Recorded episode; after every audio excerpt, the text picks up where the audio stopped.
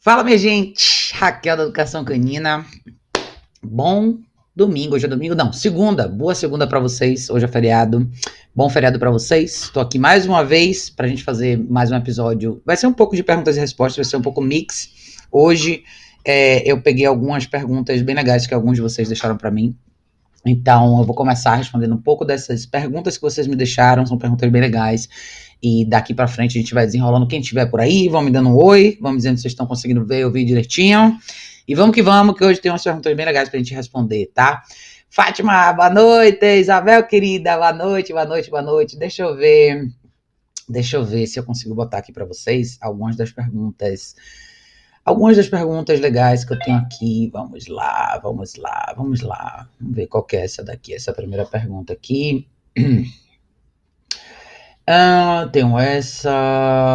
Vamos lá. Boa noite, Thaís, querida. Boa noite, boa noite. Boa noite, pessoal do Instagram. Vocês sabem, eu tô fazendo as lives também no Instagram. É, ela não fica diretamente salva logo na sequência, mas no dia seguinte eu sempre faço o upload no Instagram também para quem tiver afim de assistir pelo Instagram, tá?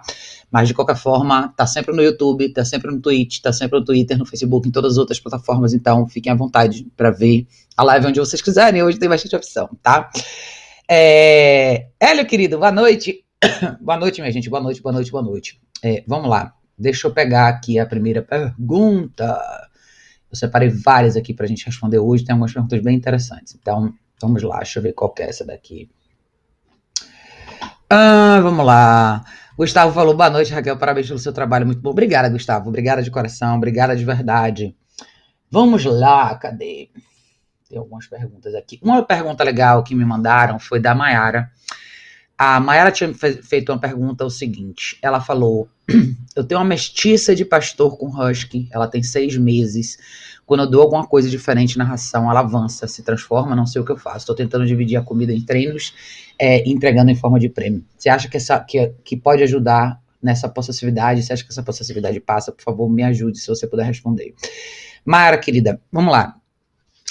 Comportamento possessivo é uma coisa que a gente vê bastante surgir, principalmente em situações diferentes e principalmente quando a gente fala de coisas que são recursos mais fortes para os cachorros, principalmente comida, tá? Então, no caso da Mayara aqui, ela falou uma coisa um pouquinho peculiar, mas eu quero entrar um pouquinho nesse tema para vocês entenderem um pouquinho melhor como é que vocês fazem essa interpretação, tá? É, Hudson falou, gosto muito do seu trabalho, sou certificado em psicologia canina e adestramento e pretendo começar a trabalhar com cães. Obrigada, Hudson, obrigada por estar aqui, viu? Obrigada de coração. Mas vamos voltar para a pergunta da Mayara. A Mayara falou: a, a cachorra dela, ela, ela diz que a cachorra tem seis meses, e quando ela dá, coloca alguma coisa diferente na ração, a cachorra avança e se transforma. Então vamos lá. É muito interessante a gente avaliar esse cenário, porque muita gente pensa, eu já ouvi esse comentário, muitas pessoas já falaram isso sobre, ah, o meu cachorro, existe um mito aí que fala que se você der coisas diferentes pro seu cachorro, o seu cachorro vai avançar em você se não for ração. Isso é uma coisa bem antiga, eu acho que algumas pessoas ainda falam sobre isso hoje. Mas o que que você vai ver, tá?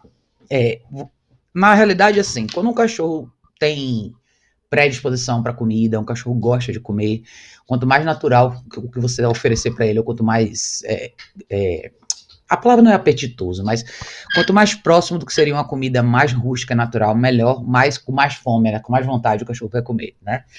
Então, não é porque tem alguma coisa diferente no pote de comida do cachorro. Cachorros que têm essa predisposição para comer já ficam um pouco mais empolgados com a comida, vão mostrar essa empolgação de qualquer jeito. A gente tende a não ver muito isso com cães que comem só ração, porque a ração é uma coisa muito antinatural, se você for parar para pensar, uma comida bem artificial. Boa parte dos cachorros, principalmente na fase jovem, não gostam muito.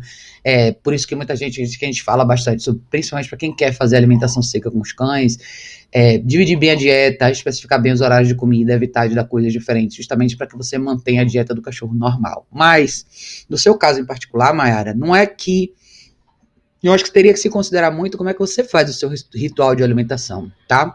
Porque, de novo, para a gente quebrar o mito antigo é. Você pode alimentar o seu cachorro com carne de verdade. Isso não justifica o fato do, do, cachorro querer avançar em você por conta da comida, tá? Eu sempre falo que eu acho que tem uma coisa importante sobre o ritual de alimentação. Muita gente gosta de fazer um treino com o cachorro que é colocar a mão na comida do cachorro ou se aproximar do cachorro quando ele está comendo alguma coisa. Eu vou ser bem honesta com vocês. Eu acho que todos esses treinos têm uma certa valia, mas eu gosto de preservar o momento de alimentação do cachorro.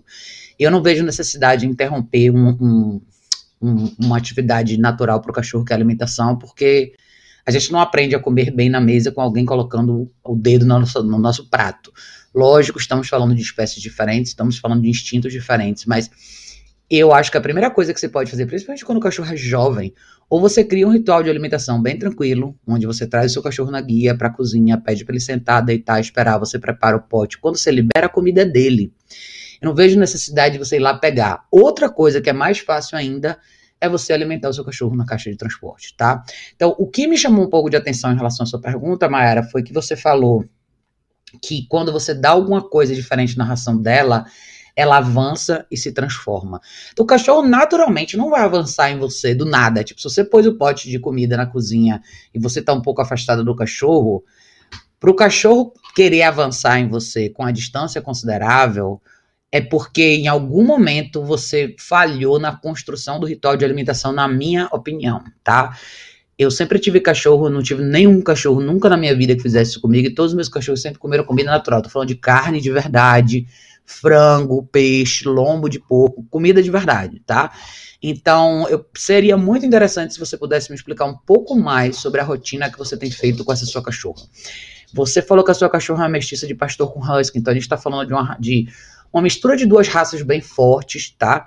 E seria com seis meses, a gente já tá falando de um cachorro de um tamanho razoável, que precisa estar tá muito bem sobre o seu controle. Eu não vejo o ritual da alimentação como uma coisa difícil, mas eu acho que ele acaba se tornando uma coisa complicada para muita gente quando as pessoas. Oi, Lu, tudo bem?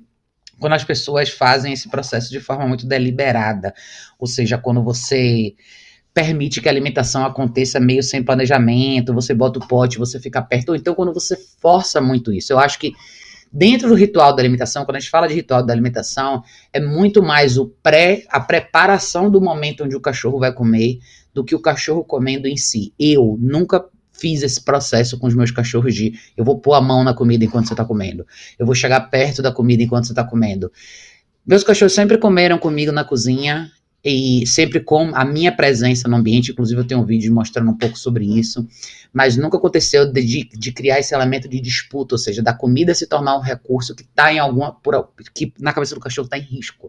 Então o comportamento possessivo com comida acontece nesse aspecto, quando a comida é a segunda coisa mais importante para o cachorro na esfera de sobrevivência, a primeira é, é a sobrevivência em si, então quando a gente fala de cruzar essas coisas, que é perpetuar a espécie, mas a comida é super importante, então se o cachorro não vê o recurso como um risco de desaparecer, como um risco de disputa na realidade, isso tende a não acontecer.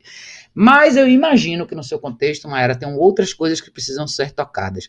Quando a gente fala de fase 1 de construção, de você manter o cachorro dentro de uma bolha de previsibilidade dentro do processo de, de treinamento, é justamente para você evitar que coisas desse tipo aconteçam. Eu Uso muito a caixa de transporte nesse sentido, principalmente para quem tem múltiplos cães, talvez essa seja a melhor escolha para vocês. Alimentar cada cachorro dentro da sua caixa de transporte. Depois que eles terminam de comer, você abre a porta, tira o cachorro, recolhe o pote, tá tudo certo. A mesma coisa eu faço com ossos ou qualquer coisa que eu ofereço para os cachorros, eu ofereço na caixa de transporte. Tudo que possivelmente seria um recurso, eu ofereço na caixa. E eu não tenho essa disputa com os cachorros. Lucy, eu não tenho esse problema. Então, seria legal se você pudesse me explicar um, um, pouquinho mais sobre a sua situação com essa cachorra, tá? O que, que você faz com ela no resto do dia? Porque o cachorro não simplesmente vai e tenta avançar em você porque você colocou um pedacinho de carne na, na, comida dele. Isso acaba acontecendo porque de alguma forma ou de outra esse ritual não foi construído da maneira que deveria ter sido, tá? Então eu acho que é uma coisa mais ou menos por aí para se pensar, tá? Ixi, Lucy. Então, a coisa pra gente considerar bastante. Peraí, só um minutinho.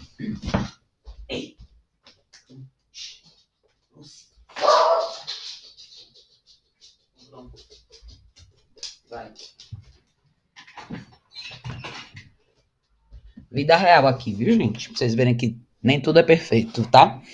Mas é isso. Deixa eu ler um pouco das perguntas de vocês aqui. Kate tinha perguntado aqui. Uh...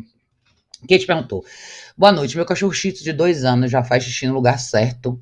Agora que chegou o outro, ele retrocedeu e tá fazendo no mesmo lugar que o outro. Me ajuda. Kate, sabe o que acontece? Eu acho que esse é um ponto super importante quando a gente fala de múltiplos cães em casa, tá? Quando, por isso que eu gosto muito, e eu acho que assim é primordial e essencial para todo mundo que tem múltiplos cães, ter uma caixa de transporte para cada cachorro. O que, que aconteceu com o seu cachorro, tá? Eu sempre falo que o um cachorro pode, um, um, segundo cachorro pode ser um bom exemplo ou um mau exemplo para o cachorro que você já tem. E quando a gente fala de fases diferentes, quando você tem um cachorro adulto e traz um filhote, você tem que ter em mente coisas que vão acontecer. Por isso que eu falo que a fase de construção é a fase individual entre você e o seu cachorro. Então, o filhote é um, um cachorro que precisa de monitoramento o tempo inteiro. E boa parte desse processo de educação e ajuste vai acontecer entre você e o cachorro. Provavelmente é onde você falhou, eu imagino que seja onde você tenha falhado, como muita gente falha, é você deixou esse filhote ter o mesmo grau de liberdade que o seu cachorro adulto. E você permitiu que eles dois interagissem e estivessem mais juntos um com o outro do que talvez criando uma referência maior com você. Então o que, que acabou acontecendo?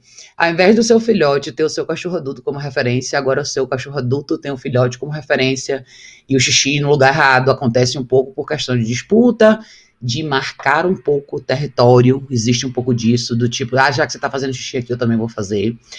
Então você acaba retrocedendo, tá? Minha dica para você é invista na caixa de transporte. Tem no meu site um artigo bem legal, com alguns vídeos bem bacanas, falando sobre caixa de transporte. Por que, que eu gosto tanto de usar a caixa de transporte no treinamento, principalmente quando você tem múltiplos cães em casa. O filhote, mais ainda, tá? Porque o filhote você vai ter que monitorar o tempo que ele fica na caixa, ele vai ter que ter muito mais intervalos para usar o banheiro. E ensinar o cachorro a, a fazer chico no lugar certo não é uma coisa difícil, tá? Não é. Se você se dedicar nas duas primeiras semanas, você tem um filhote que sabe a referência onde buscar esse lugar, o tapete higiênico, o jornal, seja o que você for usar, tá? Mas a primeira dica para você na prática é Compre uma caixa de transporte, uma para cada cachorro. Separe a rotina dos dois, tá? Esse filhote vai ter a vida inteira para viver e conviver com seu cachorro mais velho. O que ele precisa agora é de um pouco mais de restrição e de uma rotina mais microgerenciada. Isso significa que você vai ter que dedicar mais tempo para ele, no sentido de gerenciar o tempo que ele está na caixa. Quando ele sair da caixa, ele está com você. Você levar ele direto para fazer xixi cocô no tapetinho, você levar ele para beber água, você provavelmente alimentar ele durante os treinos, fazer sessões curtas de treino, fazer um pouco dessa adaptação da dinâmica da casa e ele descansar de novo. Então você vai fazer um rodízio entre seus dois cães. Eu sei que muita gente não gosta de ouvir isso, mas é assim que funciona, tá, gente? É assim que você vai ter uma dupla de cachorros que vão conseguir viver bem dentro de casa, sem você deixar que um influencie o outro. Eu sempre falo isso que para os cachorros, dentro da espécie deles, é muito mais fácil eles gravitarem para o segundo cachorro da casa do que para você. Logo, isso significa que é muito mais fácil o seu cachorro de hoje, o seu filhote que chegou em casa hoje, ter uma referência mais forte no segundo cachorro da casa do que em você.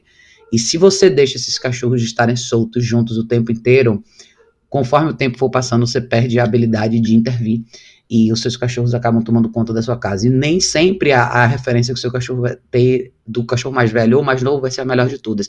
No seu caso, o que acaba acontecendo aí também, às vezes a gente pega uma família que tem um cachorro mais velho, que é mais tranquilo, mais submisso, mais calmo, e você entra com um filhote de personalidade super forte, mais desafiador, mais invasivo, e você acaba tendo esse filhote muito cedo com o domínio da casa inteira influenciando o seu segundo cachorro e criando comportamentos que eventualmente você não tinha, agora tem. Não só você tem, mas você tem vezes dois, tá? Então isso é uma coisa para se considerar. É, Marlene, meu bem, Marlene falou aqui, boa noite, Raquel. Desculpa, mas tenho que compartilhar aqui no canal. Zico agora, quando vamos aos lugares públicos, como café, ele fica no meu lado, começa com ansiedade e chora. Corrijo, ele continua a relutar é, fiz pegar nele, levei numa pracinha, mandei deitar, até tudo sair de dentro dele, essa frustração, observar o ambiente, ou seja, controle de impulsos. Mas a questão é, com ele já tínhamos passado dessa fase e agora está de novo. O que, é que eu, se eu devo corrigir? É, Marlene, isso é uma ótima pergunta, tá? O que, que acontece? Eu sei exatamente o que você está passando, eu passei um pouco dessa fase com a Emma. Quando você constrói as coisas na fase 1, e principalmente quando a gente está falando de controle de impulso em ambientes sociais, quando o seu cachorro é jovem, antes do primeiro ano, existe. Às, às vezes você conquista isso mais rápido e você tem um cachorro até um pouco mais estável. É, e eventualmente, depois de um ano, um ano e pouco, o seu cachorro começa a relutar, ficar mais ansioso, não querer ficar. Eu chamo isso de fase de objeção, tá? Que tá justamente dentro dessa fase de manutenção que a gente encontra com o cachorro quando ele já tá mais adolescente, mais próximo da maturidade. Tem muito de não quero ficar aqui. Eu sei que você quer ficar, mas eu não quero eu quero fazer outra coisa, eu não tô afim de ficar quieto, eu não tô afim de ficar parado. Tem várias coisas que você pode considerar ao longo do dia do cachorro, se tá tudo ok com ele, mas boa parte das vezes a gente tá falando de objeção. Eu tive uma fase dessa com a Emma, é, em questão de ambiente social. E o que que acontece? O que que eu fiz com ela? considerando que ela já passou por esse processo antes, ela já fez essa programação e ela faz constantemente isso comigo, no dia que ela mostra, agora eu faço isso assim, eu cheguei no lugar, é para deitar, é para deitar e ponto final, pum. Então eu uso correções mais altas com ela, no colar eletrônico principalmente. Por quê? Porque ela é super familiar com esse tipo de comunicação e a última coisa que eu quero é que ela me cause problemas. Eu não quero que ela veja nenhuma brecha no que eu estou passando para ela. Então, se é para ficar no chão, é para ficar no chão e ponto final. Eu vou corrigir a primeira vez no 18, a segunda vez vai ser no 24, a terceira vez vai ser no 32. Eu vou fazer isso para que eu tenha que corrigir o mínimo de vezes possível, para que eu deixe a mensagem mais clara para ela o mais rápido possível. Não acho que você fez errado. Se ele estivesse vocalizando, se ele estivesse te dando muito trabalho, de repente você não fez errado em sair e ir com ele para um lugar mais afastado, descompressorizar ele, acalmar ele, voltar para lá, tudo bem, não tem problema nenhum com isso. Mas eu acho que o mais importante é você finalizar o exercício. Ou seja, no final você volta para lá, você põe ele lá de novo e ele relaxa faz parte do processo. Acho que até esse exemplo da Marlene é bem legal para vocês verem que isso acontece. Isso acontece bastante na fase 2 também, tá? Marlene falou, foi o fim de três horas, ele começa a contestar a história. Faz parte, Marlene, é isso mesmo, tá? No caso da Emma, ela não vocaliza, mas ela é muito de se movimentar fisicamente. Então, ela é essa cachorra que, assim, ela sabe o que você espera dela, mas ela vai tentar buscar brechas para isso acontecer. Então, é uma coisa muito importante para do cachorro entender. É quando eu falo do cachorro testar mesmo você e ver se é isso mesmo que você quer dele e se ele forçar o contrário, o que, que você vai fazer? Tem cachorro que vai vocalizar, que vai choramingar, que vai gritar. E não necessariamente a sua correção vai ter que ser tão alta. Isso depende muito dele, tá? Do que ele estiver te mostrando. Mas é um momento de, de objeção e de contestação que tem que acabar. Então, assim, você está reclamando, mas a gente vai ter que passar por isso. Eu posso até te tirar daqui, nesse, desse cenário específico, e ir um pouquinho mais para cá, por alguns minutos ou por uma hora que seja, mas você vai fazer. Ponto final. Porque senão o cachorro aprende que quanto mais forte a contestação acontece, quanto mais intensa é a objeção, mais rápido ele sai da situação que ele quer sair. Isso acontece muito nesse, nesse, nesse depois de um ano e meio para o segundo ano de vida do cachorro, que eu falo para todo mundo que é uma fase bem difícil, porque não é que o cachorro não sabe, ele simplesmente não quer fazer. Eu sei que vocalizar incomoda para muita gente que tem cachorro que vocaliza, isso gera um problema, você fica meio chateado, porque afinal de contas isso afeta a, a, a dinâmica social de onde você tá. Mas enfim, é, ele tem que fazer, ele tem que fazer, tá? Como eu te falei, não acho que foi errado você ter tirado ele do ambiente e ter ido um pouquinho, afastado ele um pouquinho mais, mas eu iria mais vezes nesse lugar, se eu fosse você. Eu iria mais vezes nesse café aí, nesse lugar específico. E se é lá que ele tá te dando problema, vamos para lá todo dia agora vai ser parte do nosso treinamento, eu ir para lá tomar um café e você ficar comigo. No final, gente, exposição é a coisa mais importante pro cachorro. E se ele tá te dando mais trabalho, eu sei que você tá, tá fazendo um trabalho fantástico com ele. Se ele tá te dando trabalho nessa situação em particular, jogue duro nessa situação, tá? Quanto mais você ficar melhor. É, Marlene falou, vida real da luz. É isso, eu, eu falo para vocês direto aqui sobre essa questão que eu tenho com os cachorros do meu prédio, principalmente o cachorro do meu vizinho. Então, como ela viu o movimento ali, dele saindo do outro lado da porta, ela foi lá peitar. Então, assim, é um ótimo exemplo pra vocês verem que ninguém tem cachorro perfeito. Mas, ó, eu não tô com colar eletrônico, não tô com nada. Eu só chamei ela de volta e trouxe ela pra cá. E agora ela tá deitada aqui dormindo. Então acontece, tá, gente? Ninguém tem cachorro perfeito. Eu acho muito legal vocês verem isso. Porque a Lucy tem personalidade muito forte, assim. Ela é muito boazinha. Ela é uma cachorra bem reservada, assim, em relação ao espaço dela, mas essa situação em particular, e eu acho que muita gente vive isso em prédio. Quem mora em prédio, você tem alguns vizinhos que tem cachorro, e principalmente quando você tem um cachorro, cachorro de vizinho que fica sempre latindo na porta, isso gera uma associação bem específica no seu cachorro. E assim, ela não tem problema com cachorro nenhum, mas esse aí em particular, ela odeia. então, foi bom vocês terem vindo, visto, tá vendo? Vida real, gente, vida real é assim mesmo. Marceleza, meu bem, que bom que você tá aí. É, Vanessa falou, boa noite, tô feliz de ver mais uma live. Boa noite, Vanessa. Boa noite, Josmar. Boa noite, querido. Deixa eu eh, pegar mais uma pergunta para vocês. Espera aí, tem mais uma legal aqui, deixa eu ver. Tem várias perguntas hoje, eu quero ver se eu consigo abrir todas. Uh, vamos lá, eu acho que, deixa eu ver qual que é essa daqui. Eu separei algumas que eu acho que são bem legal, legais. Não, não é essa. Tem essa daqui, deixa eu ver. Tá, essa de cá. Gabi perguntou, boa noite, Raquel. Qual é eletrônico é aquele que dá choquinho? Na verdade, não é choquinho, tá, Gabi? É, é um estimulador muscular. Para quem não conhece, eu vou mostrar para vocês aqui o que, que, eu uso. Você pode entrar no meu site educaçãocanina.org, tem bastante coisa falando sobre o colar eletrônico. A marca que eu uso é da eColor Technologies, a Doctor é uma ótima marca também. É, mas não é, não são colares que você encontra aqui no Brasil de cara, tá? Você tem que importar, mas são excelentes. Eu vou mostrar para você aqui, para você ver. Quem não sabe, quando eu falo sobre colar eletrônico, quem não sabe o que é isso, eu vou mostrar para vocês, tá? Então, aqui no meu site, quando você entrar, você pode entrar aqui em equipamentos e ferramentas de treinamento e tá aqui, ó, e-color, color eletrônica, tá? As coleiras que eu uso são da e-color Technologies são mais ou menos assim, tá? Mais ou menos essa marca aqui, você vai ver. Então, eu uso bastante a Mini Educator, uso bastante a Micro, então tem alguns vídeos bem legais, tem explicando aqui mais ou menos o processo, como é que é. E se vocês quiserem saber mais, o site é esse aqui, eColor Technologies, tá? Então tá bem aqui. Eu adoro colar eletrônico, acho que o treinamento com colar eletrônico é extremamente efetivo. É, mas é uma coisa que você tem que querer aprender a usar. Não é uma coisa tão complexa assim, mas é sensacional. E eu acho que os resultados são fantásticos. Inclusive, para muita gente, eu acho que é um divisor de águas mesmo, dependendo do que você estiver enfrentando por aí com seu cachorro. Então, não é. Na verdade, a tecnologia dela é estimulador muscular. Mesma coisa que você faria se você tiver um acidente e tiver que fazer fisioterapia na perna, no braço, alguma coisa assim. Então, é uma descarga de estímulo, estímulos muscular, tá? Então, não é nada fora da realidade. Mas é muito legal, tá? Muito legal mesmo, super efetivo. É, se você souber fazer um treinamento legal, cara, você leva seu cachorro para um outro nível. Absolutamente, tá? É, Marlene falou, obrigada, Raquel. Então é a correção e fica aqui e acabou e ninguém vai falar com ele. É isso aí, Marlene. Já hoje falei com a moça desse café para combinar tudo direitinho. É isso, Marlene. Com a Emma, sabe o que, que acaba acontecendo com ela? É, ela melhorou muito em relação a isso, mas ela passou por uma fase bem mais de muito mais objeção, que era quando as pessoas chegavam perto. Ela não gosta muito quando a pessoa chega muito perto dela, mas ela é uma cachorra que até gosta de gente, ela fica animada assim.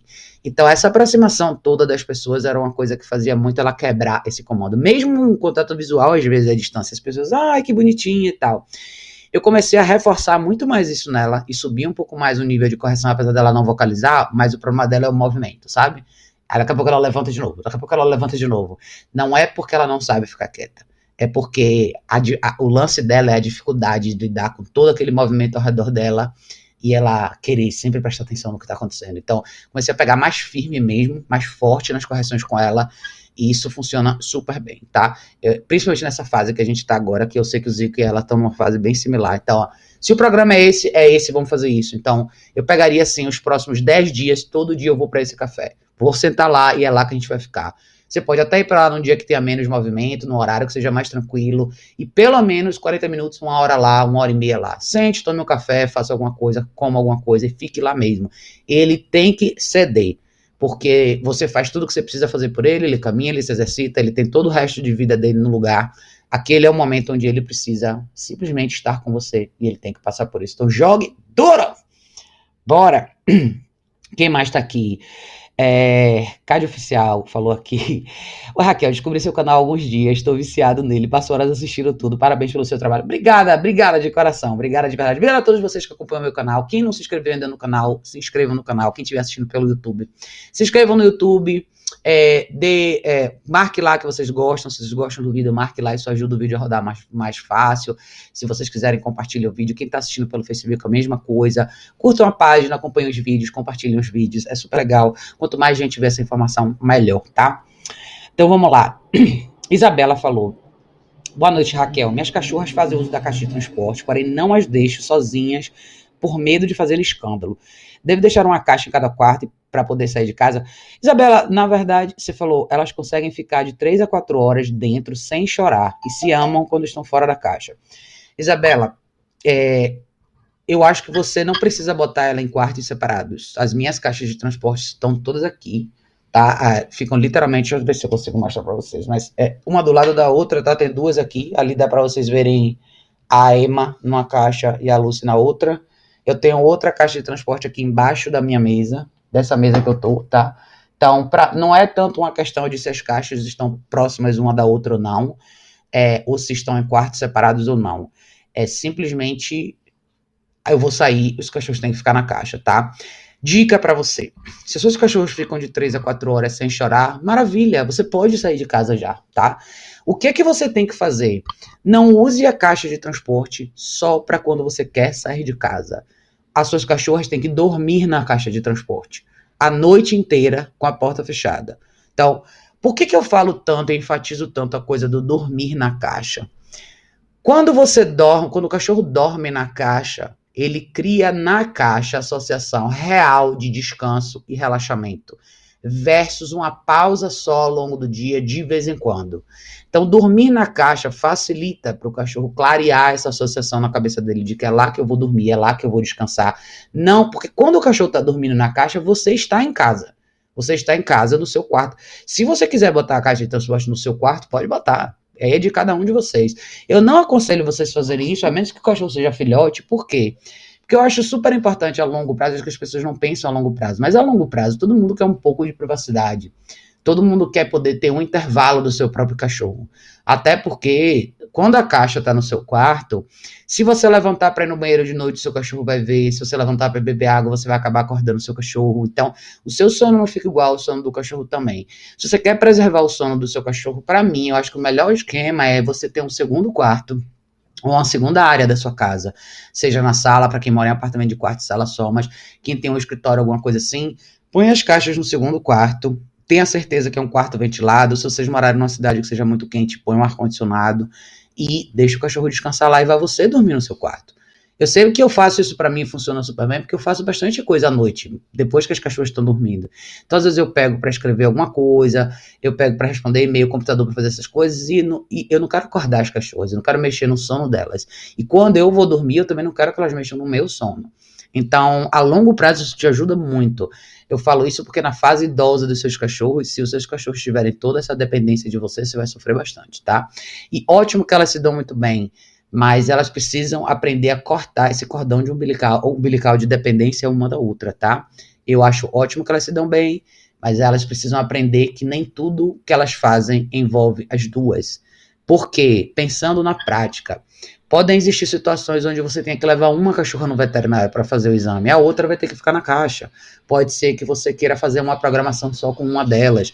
Eu falo isso porque eu tenho três cachorras e eu faço muita questão de dividir o contexto com elas, porque eu não quero que essas duas, que, que essas três cachorras fiquem sempre achando que se eu vou sair, todo mundo vai.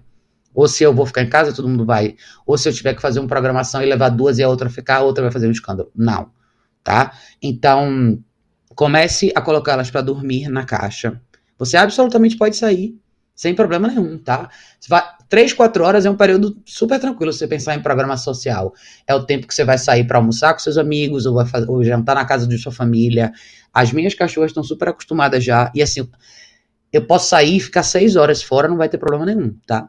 Por quê? Porque elas fazem isso com bastante frequência. Então, a caixa de transporte vai servir, eu sempre falo isso Sempre use em momentos cruciais quando você não pode eh, supervisionar seus cachorros. Então, você vai tomar banho, onde é que estão os cachorros? Na caixa. Eu vou varrer a casa, vou passar um pano, os cachorros estão na caixa. Se de repente eu tiver que receber um prestador de serviço, os cachorros estão na caixa.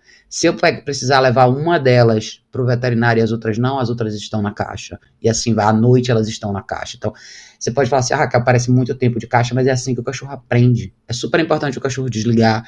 A Lucy mesmo, que é uma cachorra mais alerta, assim, a caixa de transporte ela tem exatamente essa associação para ela. Então, para vocês que estavam na live um pouquinho mais cedo, vocês viram na hora que ela foi lá na frente latir.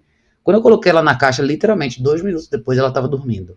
Porque a caixa de transporte representa isso para ela, esse lugar de segurança, de tranquilidade, onde eu não preciso me preocupar com nada. Eu faço muita questão de fazer programas separados com as minhas cachorras por causa disso. Então, não tenha medo de, ah, eu vou jantar na casa dos meus pais, pode ser que eu demore mais de quatro horas. As suas cachorras não vão morrer. O máximo que vai acontecer é elas ficarem um pouco incertas da hora que você vai voltar. O máximo que pode acontecer é um xixi dentro da caixa. Se acontecer isso, limpe o cobertor, limpe o que você tiver lá dentro, troque tudo e ponto final continua a vida, tá? Eu falo que o ajuste da caixa de transporte, ele é ele, ele tá, assim, diretamente paralelo à questão de ajuste de qualquer outra coisa que você tiver com seu cachorro, se você pensar sobre como é que você faz um cachorro ficar bem na caixa de transporte, ficando mais na caixa de transporte. Como é que você faz um cachorro deixar de ter medo de sair na rua, saindo mais na rua. Então não tem muito rodeio, você tem que fazer acontecer. tá?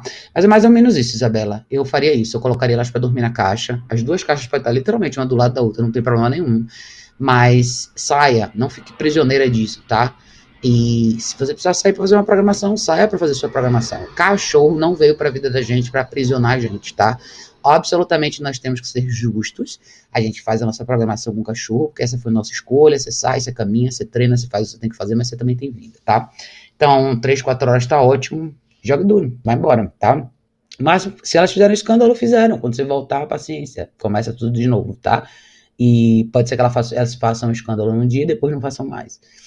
Mas você só vai saber quando você tentar, tá? Então, se você quiser comprar uma câmerazinha, sabe? Essas câmeras de IP, bastante gente tem agora, é fácil de achar. Uma câmera de IP é uma coisa simples, você coloca na sua casa, você baixa um aplicativo no seu celular, você olha. Mais uma dica, não, não fique falando, tem algumas dessas câmeras que permitem que você ligue o áudio e fale com o cachorro. Minha recomendação é não façam isso, tá? Porque se vocês fizerem isso, você vai ter o cachorro condicionado com aquilo ali, às vezes a sua voz faz o seu, faz o seu cachorro desencadear uma reação justamente que você não quer. Às vezes o cachorro fica até mais ansioso por conta disso, tá? É... Vamos lá, Amanda perguntou. Boa noite, Raquel. Minha filha tem quatro meses. Peraí, deixa eu tirar isso aqui. E sempre que ela faz algo que eu não gosto, como pular, mordiscar, eu levanto o dedo e digo não. Ela mostra os dentes, coloca ela para fora, mas isso é. Cadê? Isso é frequente. Cadê? Isabela, eu já vou continuar a ver que você colocou mais comentários aqui, tá? Você falou sobre ansiedade, a gente já vai falar um pouquinho mais sobre isso.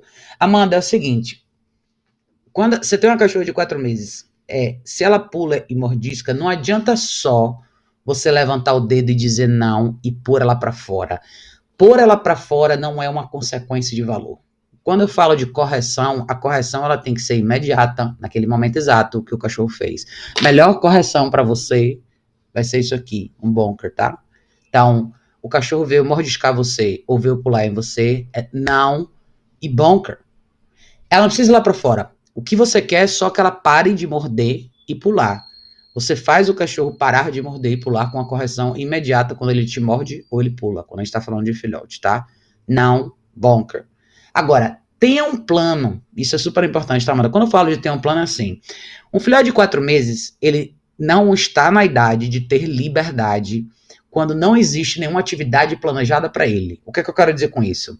Quando você tira um filhote de quatro meses da caixa de transporte e traz ele para a sala, você tem que saber o que, que, eu vou fazer com ele na sala.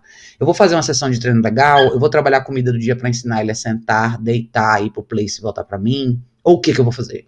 Porque eu acho que muita gente pega um cachorro dessa idade, traz para o meio da sala e solta. Espera para ver o que vai acontecer.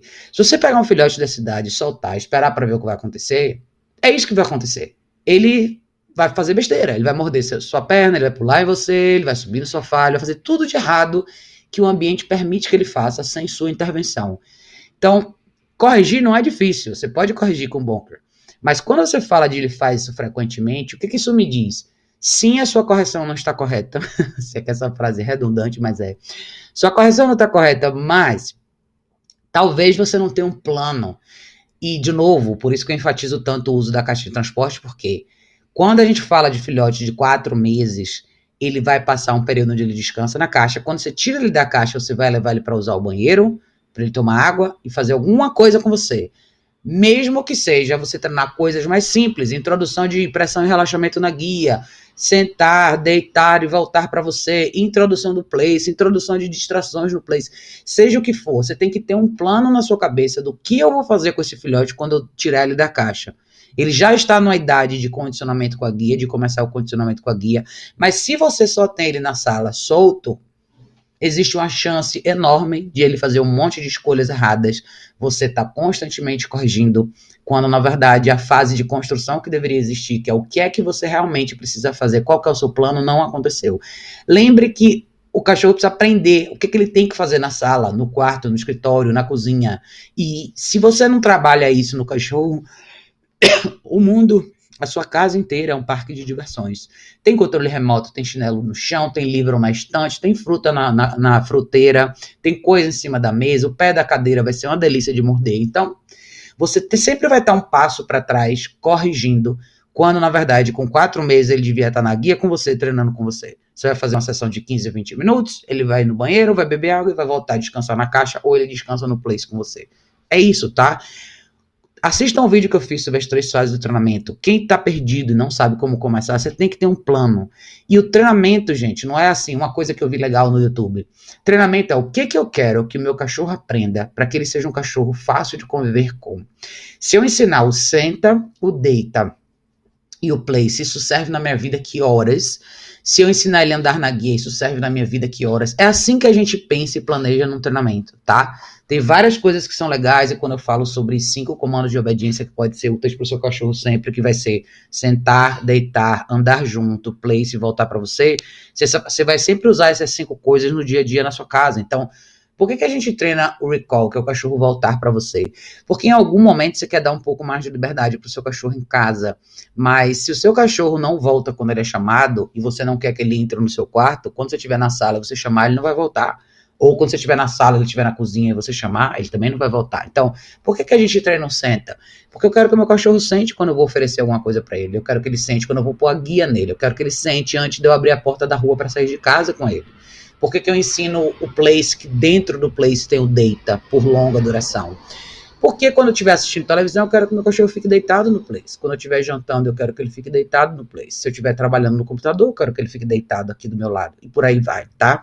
Então, a gente sempre tem que ter um planejamento em relação a isso e o primeiro ano do cachorro, e aí vocês viram falando com a Marlene sobre o segundo ano do cachorro, ainda é super desafiador. Então, os dois primeiros anos do cachorro são bem desafiadores. Se a gente não pega firme nessa parte aí, mesmo pegando firme, você vai ter altos e baixos, mas se você não pega firme, você vai estar sempre um passo para trás, que é essa questão de você sempre apagar a fogueira e no final você acaba pensando sempre no elemento de correção, que absolutamente tem que existir, mas o, a, a sua dinâmica com o seu cachorro não pode girar sempre em você dá total liberdade pro cachorro, seu cachorro erra você corrige. Aí esse ciclo tende a se repetir o tempo inteiro. Total liberdade de escolha, o cachorro erra, você corrige. Que hora você está dizendo qual a opção certa? Como é que o cachorro vai saber o que é que você realmente quer dele? Ele talvez entenda com clareza o que você não quer, mas ele vai continuar tentando, tentando, tentando, tentando, então você não é muito justo pro cachorro, tá? Se você pensar nisso. Amanda, você tinha falado sobre a, ou Isabela, na verdade, né? Tinha comentado um pouco sobre essa questão da ansiedade de separação. Mas me explica um pouco mais, Isabela, porque assim, a ansiedade delas em relação a você ou em relação uma com a outra? Como é que é isso? Porque você falou que você põe cada uma na sua caixa individualmente e cada uma fica bem durante três a quatro horas. Isso é ótimo, sem barulho, sem barulho, sem choro, sem nada. Isso é excelente, tá?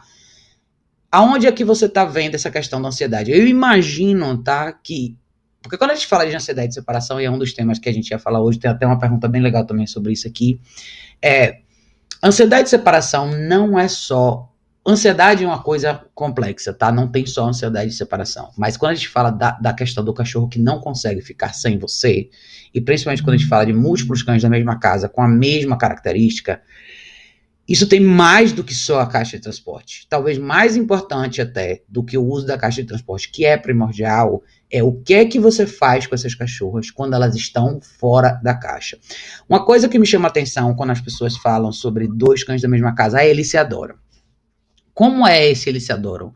Tente me explicar o que que você enxerga na relação delas que configura eles se adoram. Por que eu tô te perguntando isso? Porque esse conceito é bem abstrato, tá? Tem cães que podem ter uma relação super legal, como eu tenho aqui aqui que é a Luz, que são cachorras que se dão super bem, mas elas nunca estão coladas uma na outra. Nunca. Elas não deitam na mesma cama, elas não dividem a mesma almofada, jamais. Mas são cachorras que se dão super bem. Então eu poderia colocar elas nas, na característica de elas se adoram mas elas não têm dependência física uma da outra. E quando você comentou sobre colocar cada uma numa caixa, como se fosse uma coisa meio fora da realidade, eu imagino que elas sejam cachorros que estejam sempre coladas na, uma na outra e eventualmente as duas coladas em você. Se essa relação é a relação que você criou com elas, existe uma coisa complicada e um processo de reconstrução que você precisa passar, não só da relação que você tem com elas, mas de, da relação que elas duas têm uma com a outra. Eu sempre vejo quando as pessoas postam essas coisas, os cachorros enroladinhos, encostadinhos no outro, todo mundo acha isso tudo bonitinho. E assim, eu não tenho problema de dois cachorros de repente tirarem um cochilo e dormirem juntos na mesma cama. Mas normalmente isso não acontece, tá, gente? Normalmente, quando a gente fala de um grupo de cães estáveis e quando você quer estabilidade no contexto, pensando em vida doméstica urbana, você quer que cada indivíduo do contexto tenha confiança em si mesmo e saiba relaxar com si mesmo, sem precisar literalmente estar encostado em alguém.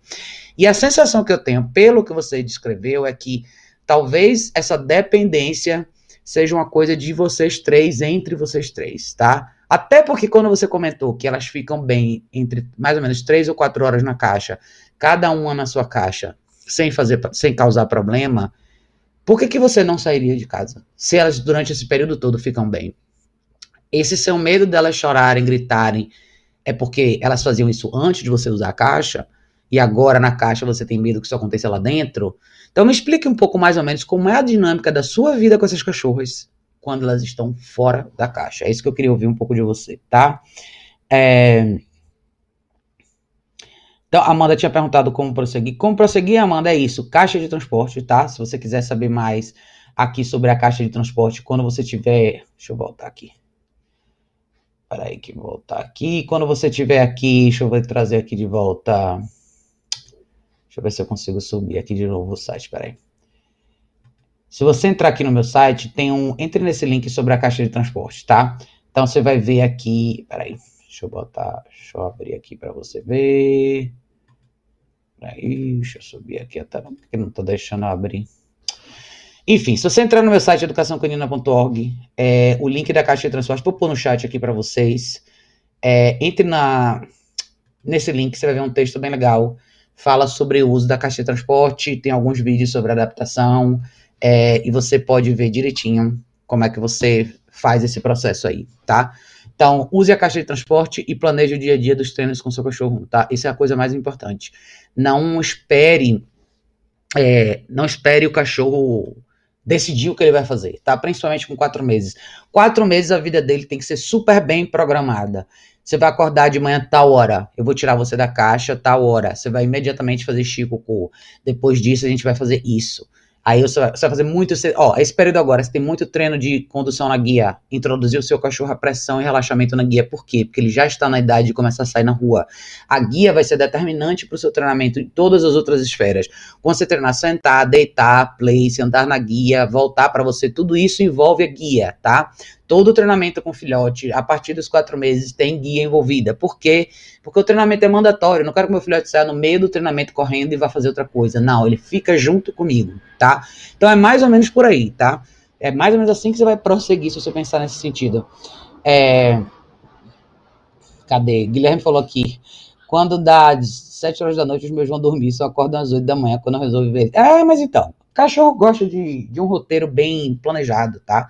Quando a vida do cachorro é bem planejada direitinho, você você não precisa se preocupar. Isso aí, quando você cria desde cedo, muda o jogo, tá? Marcelo falou: caixa é vida, com certeza, caixa é vida, cara. Hoje em dia, eu sempre brinco com as pessoas e eu falo assim: cara, não sei como é que as pessoas estão criando cachorros hoje em dia sem caixa de transporte, porque uma vez que você começa a usar e que você entende como ela se encaixa na vida da gente no dia a dia, como ela ajuda a dinâmica de convívio com o cachorro, não tem como viver sem. Melhor coisa do mundo. E assim, se a gente pensar em prevenção, é o lugar mais seguro que o seu cachorro pode estar quando você não pode supervisionar, principalmente quando a gente fala de cães muito jovens, e são essa fase de filhote aí.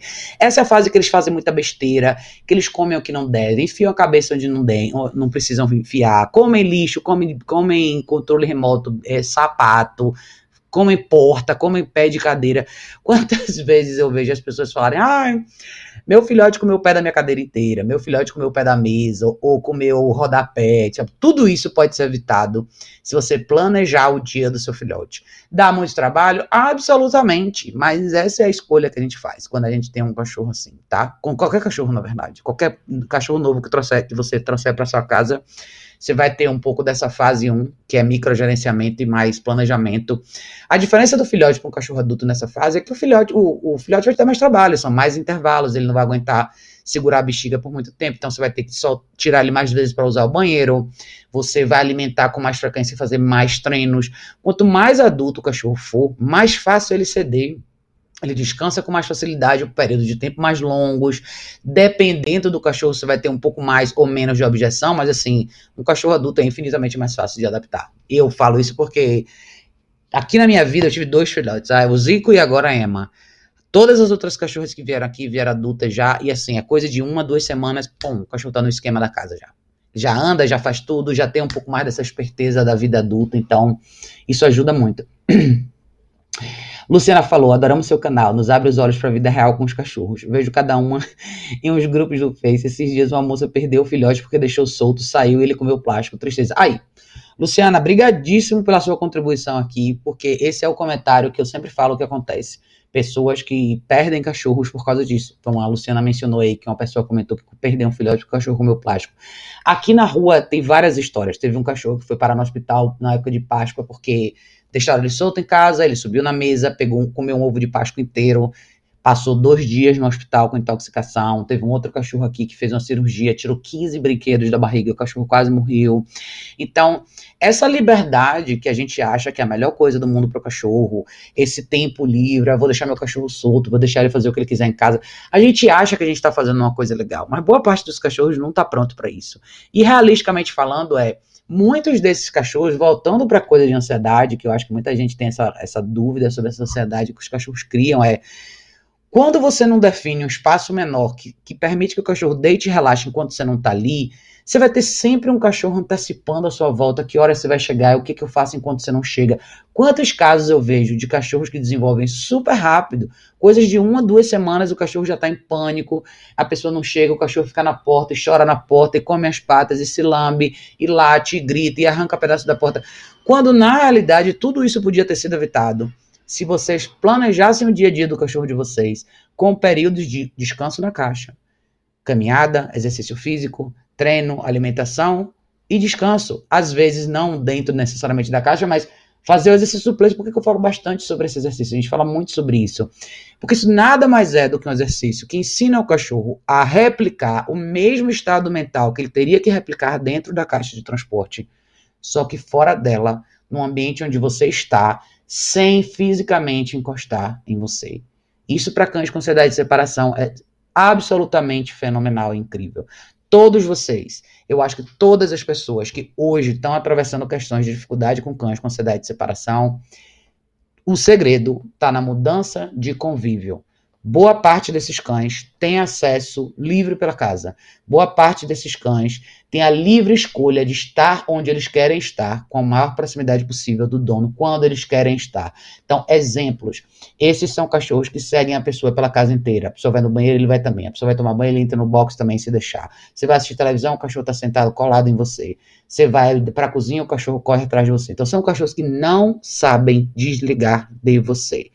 E o exercício do place e a caixa de transporte são as duas primeiras coisas que você faz com esses cachorros. Então, a caixa de transporte ela vai servir como uma extensão de você. Sei lá, vou tomar banho, não tenho como manter meu cachorro no place, eu tenho que pôr ele na caixa porque eu vou tomar banho. Se eu estiver na sala assistindo televisão, meu cachorro vai estar no place para lá, ali, não aqui necessariamente colado em mim. Quando eu estiver caminhando com esse cachorro, eu vou trabalhar muito bem a questão de posicionamento com esse cachorro sempre um pouquinho mais para trás. Eu quero que esse cachorro aprenda a ser mais confiante nele mesmo. Você nunca vai desconstruir um quadro de ansiedade de separação dando mais afeto, dando mais carinho, botando o cachorro mais perto de você e colocando o cachorro para dormir na sua cama. Pelo contrário, tá? Se você pensar no termo em si, e se nenhum de vocês tiverem nenhum tipo de habilidade com o cachorro, se você pensar só no que é lógico, o que, que é difícil para esse cachorro ficar mais longe de mim? E longe não significa que eu vou colocar o cachorro lá do outro lado da casa. Esse, essa distância, às vezes, é no mesmo cômodo que você tá. Ou eu vou na cozinha e meu cachorro tem que ficar deitado no place da sala. É uma coisa difícil de fazer. Mas é o que eu falo sempre: trabalhe no que é mais difícil para o seu cachorro. Não tem meia volta, sabe? Então, se essa é a dificuldade do cachorro, a caixa vai entrar consistentemente, o cachorro vai dormir na caixa e vai estar tá lá quando não puder supervisionar. Fora isso, eu vou manter uma rotina onde meu cachorro vai fazer atividade física, eu vou caminhar com ele, vou fazer alguns treinos com ele, mas eu vou focar bastante no que é mais difícil para esse cachorro, que é estar no ambiente comigo sem ter contato físico comigo. Comecem por aí. E o exercício do place é o exercício que vocês têm que começar, tá? Para quem não sabe muito sobre isso, eu vou postar um link aqui no chat para vocês também sobre o exercício do place. Para quem não sabe, nunca viu como é que é vocês podem entrar no, no site também, tem um artigo bem legal falando sobre o Place. Então, todos vocês que estão assistindo aí, é, eu vou colocar aqui no chat para vocês sobre o Place, tá? Então, vejam esse artigo sobre o Place também. Vocês podem ver um pouco do conceito, como é que a gente faz, qual é a dinâmica. Então, enfim, essas coisas são bem legais. É, Isabela tinha falado aqui, elas brincam juntas, porém dividem a cama e ficam juntas. Tem uma dependência física entre elas e comigo também, tá vendo? Eu tô com medo de voltar a trabalhar e prejudicar a saúde mental delas. São dependentes de mim e da minha mãe. Com a caixa, elas não fazem escândalo. Antigamente faziam e destruíam a minha casa. Agora tenho mais controle, porém ainda não consigo sair pra rua. Mas, Isabela, deixa eu te perguntar. Vamos lá. Ótimo que você reconheceu que existe essa questão de dependência entre você, elas e sua mãe, tá? Inclusive entre elas duas, que é o que eu imaginei que acontecia. Mas se você, olha só, você já atravessou algumas barreiras bem difíceis. Primeiro, você já implementou a caixa de transporte no dia a dia com elas, isso é excelente. Segundo, elas já ficam na caixa sem fazer escândalo. Olha que super barreira você atravessou. Agora eu te pergunto, por que, que você não sai? O que está te impedindo de sair, considerando que par, as duas coisas mais difíceis você já fez? Você já reconheceu o que estava acontecendo de errado, você já identificou uma coisa que para muita gente é difícil identificar sobre essa questão de dependência. Você implementou coisas que foram momentos de estresse, eu tenho certeza para você também, mas agora suas cachorras já entenderam. Então, o que que ainda faz você não sair de casa? Considerando que as suas cachorras já te mostraram que elas têm a habilidade de ficar de 3 a 4 horas sozinhas na caixa sem fazer escândalo. Me diga, me dê essa resposta, porque eu acho que esse ponto é importante. Eu sei que todos vocês, muita gente tem uma relação muito forte com os cachorros. Eu entendo isso, eu tenho um cachorro há 12 anos, eu amo meus cachorros, eu morreria por elas. Mas a gente nunca pode esquecer que a gente também tem parte da nossa vida que não envolve os cachorros. Eu acho que é muito perigoso quando a gente compromete a nossa relação social com as pessoas, a nossa habilidade de fazer coisas que não envolvem os cachorros, sempre com esse medo de prejudicar os cachorros. Então, quando você falou aqui eu tô com medo de voltar a trabalhar e prejudicar a saúde mental delas. Na verdade, se enquanto você não sai de casa, enquanto você fica nessa bolha com elas, isso é muito mais prejudicial para elas do que você amanhã sair para trabalhar. Porque sair para trabalhar é o normal. Faz parte da sua vida. Não só você sair para trabalhar, mas você ir num salão, fazer seu cabelo, você encontrar com suas amigas, você ir num cinema, você ir jantar ou almoçar com seus amigos, ou ir para um churrasco. Isso é o normal de qualquer ser humano. Sempre lembre que as cachorras são maravilhosas, mas elas não vieram para sua vida para te aprisionar. Elas não vão morrer se você sair. Você tem que ser justa? Absolutamente. Eu não estou dizendo para você sair de casa 8 da manhã e voltar 8 da noite com as cachorras na caixa. Não. Mas se você está trabalhando de casa e você pode, de repente, visitar um amigo, ir para uma academia, ou ir no shopping, fazer alguma coisa, vá. Só existe uma coisa impedindo você de fazer isso, você. Ou o que estiver dentro aqui da sua cabeça agora ou dentro do seu coração. Suas cachorras não vão morrer. Eu dou um exemplo muito legal para todos vocês sobre caixa de transporte, que é a Lucy. A Lucy aqui de casa é a cachorra mais apegada a mim. Não no sentido de colada, ficar fisicamente comigo, não. Mas ela é uma cachorra que está sempre prestando atenção em mim. O tempo todo. Assim, de todos os cachorros que eu tive, ela é a única que é assim. Então ela é super apegada a mim mesmo. A primeira vez que eu deixei ela na caixa de transporte, eu saí, eu acho que eu tinha. Eu acho que eu saí durante, sei lá, talvez umas três ou quatro horas. Eu precisava sair, eu deixei ela na caixa aqui, liguei o ar e saí. Quando eu voltei, eu vi que ela tinha latido e ficado tão nervosa e babado, que tinha vários pinguinhos assim embaixo. Quando eu tirei ela da caixa, eu fiz calmamente, botei e saí. Eu voltei, eu vi que ela tava assim, tirei ela da caixa. E o ar-condicionado tava ligado, tava tudo bonitinho. Tirei ela da caixa, ela bebeu um litro de água, deitou no corredor, dormiu. Nunca mais ela fez isso. Hoje em dia eu dou curso, eu fico sete horas fora, ela e a Kika ficam sete horas na caixa sem dar um pio. Por quê? Porque virou normal. Eu não fico fora todo dia sete horas. Normalmente, durante o dia, eu fico bem menos tempo fora. Então, o máximo que eu fico fora durante o dia é quatro ou cinco horas. Mas ela entendeu que é isso que é o normal. Que eu vou sair e eu vou voltar. E se eu não estiver, ela tá na caixa e ponto final. E para ela, cães como ela, que tendem a ser cães mais alertas, se eu deixasse ela sozinha em casa, não é que ela ia destruir minha casa, mas ela, ia ficar constantemente patrulhando o perímetro, esperando a hora de eu voltar. Isso é a coisa mais prejudicial para um cachorro. Isso faz com que a adrenalina do cachorro fique sempre ali, o cachorro fique constantemente alerta, ele fica constantemente validando que ele tem que fazer aquilo ali. E ela criou um hábito muito bacana que é assim, você põe ela na caixa, ela deita e dorme de cara, é assim, como se a caixa de transporte fosse essa essa câmara de relaxamento para ela. Isso assim, ela faz melhor do que qualquer outro cachorro que eu tenho aqui. Ou, ou seja, ela tem características que chamam um pouco mais de atenção por ela ser mais alerta e você percebe que ela visualmente gosta de me seguir. Mas ela, se você põe na caixa, ela é a primeira a deitar e dormir. Então você vê como essa associação é importante, principalmente quando a gente fala de casos mais extremos. Eu acho que de repente o que está acontecendo com você é esse bloqueio está mais na sua cabeça. Ou talvez numa projeção de que você acha que você vai fazer mal para elas, você acha que elas vão sofrer, você acha que isso, você acha que aquilo.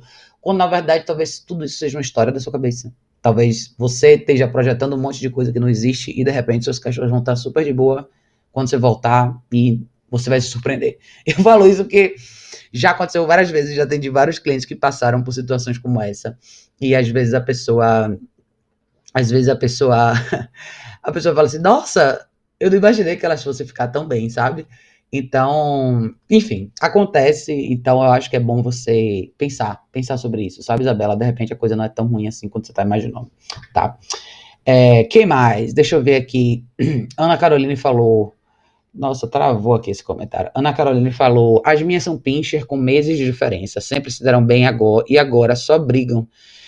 Tento manter separadas, mas não sei o que fazer. Queria que elas se dessem bem como antes. Ana, sabe o que acontece? É, muito do que você achava que era se dar bem, talvez não fosse. Eu falei isso outro dia numa live, né?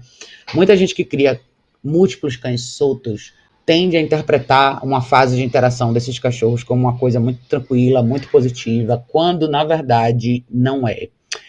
Uh, eu acho que o grande lance aí é a gente não tem como voltar atrás e eu não tenho como ver, ou você talvez nem saiba como enxergar o que é que você deixou passar.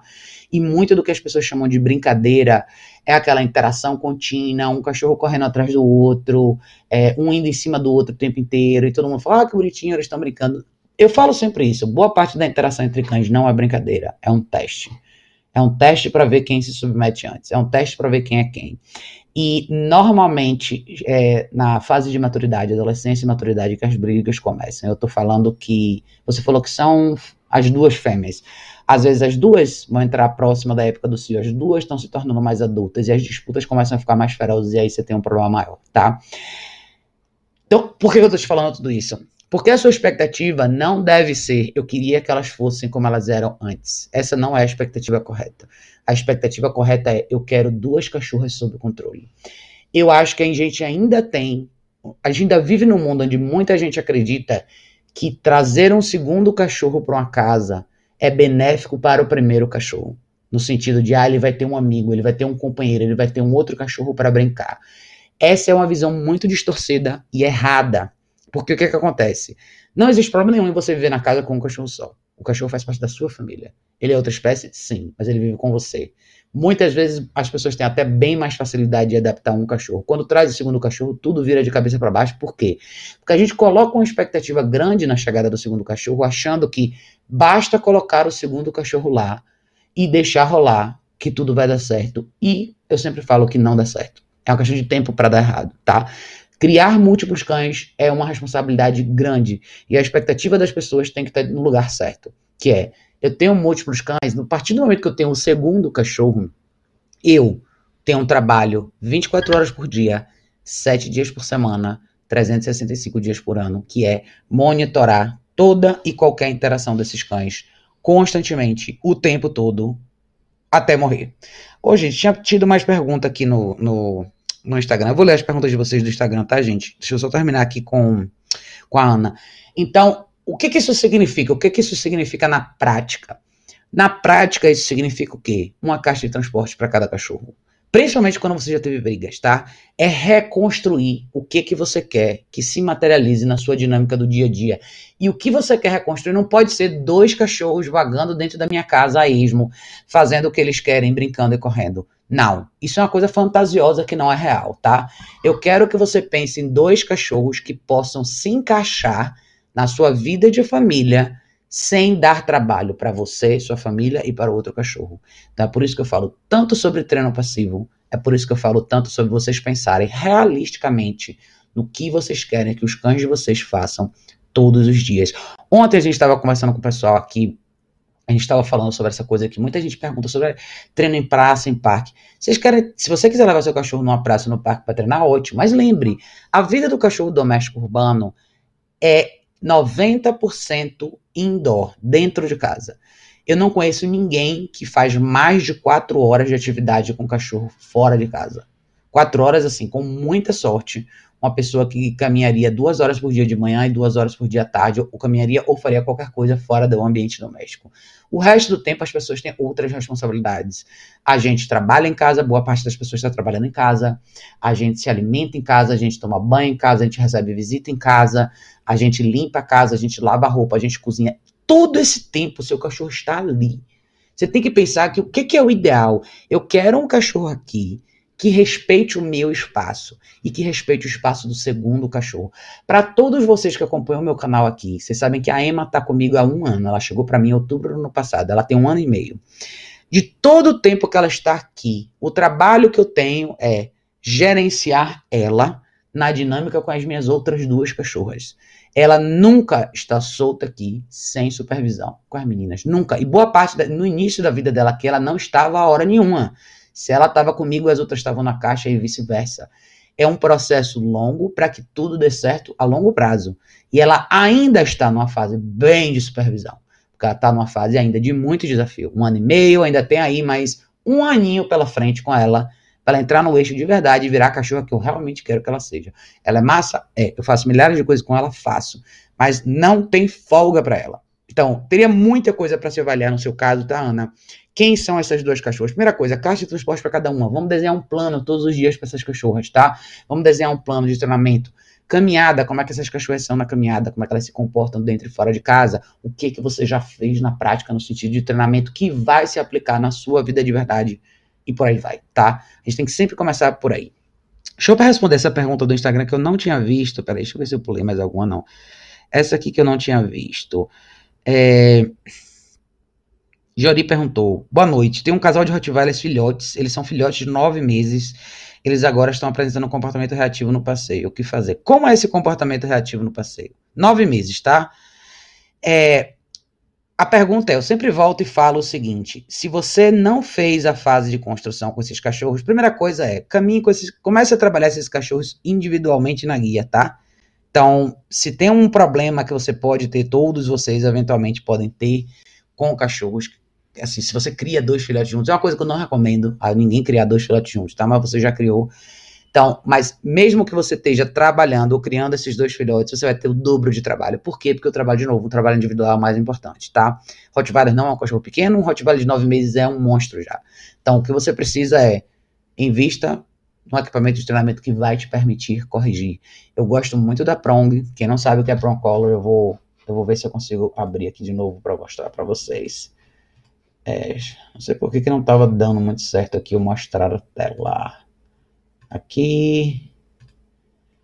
É, hoje deu um piriri aqui na questão da tela, mas eu, eu, eu, eu boto o link para vocês. Invista na Prong, tá? A Prongcolor é uma ferramenta sensacional. Você pode começar a trabalhar com ela, vai te ajudar bastante.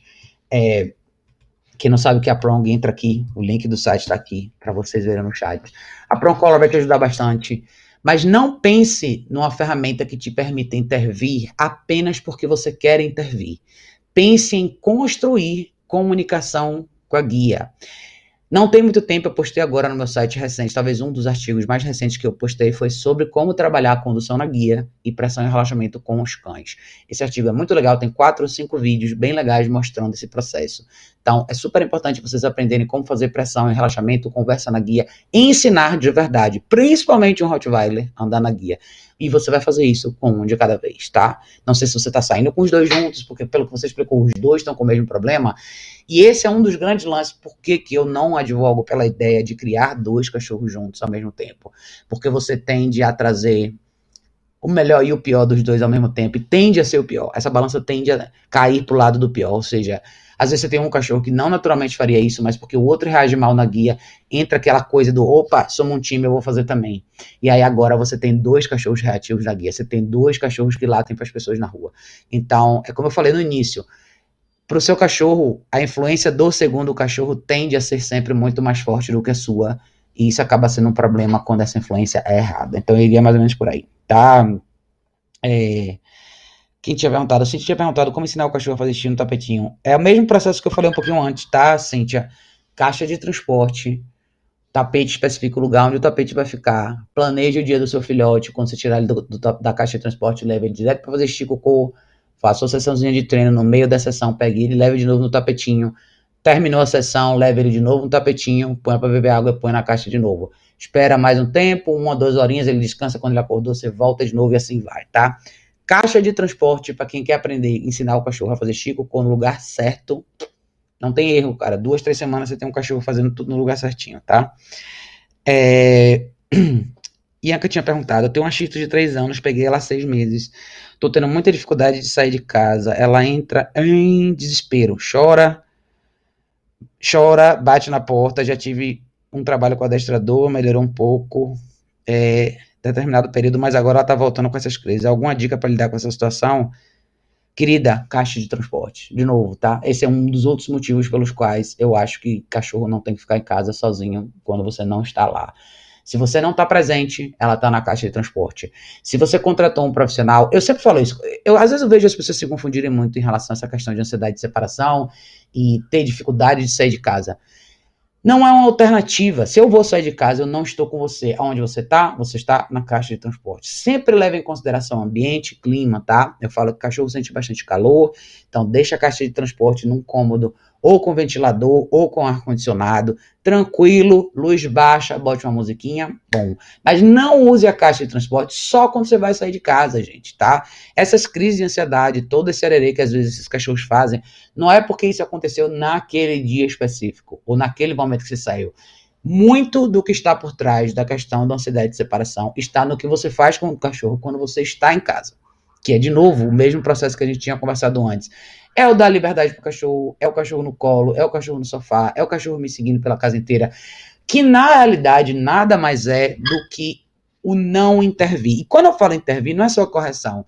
Treinamento é intervenção. Então, quando você começa a trabalhar o seu cachorro para ensinar o seu cachorro a sentar, deitar, ficar no place, exercício de longa duração, principalmente, quando a gente fala do place enquanto você está jantando, do place enquanto você assiste televisão, do place enquanto você cozinha e assim vai, isso é uma intervenção direta no comportamento impulsivo do cachorro para que exista uma modificação. O cachorro sozinho não vai aprender a fazer nada disso. Sozinho ele tem tantas alternativas que ele vai se perder.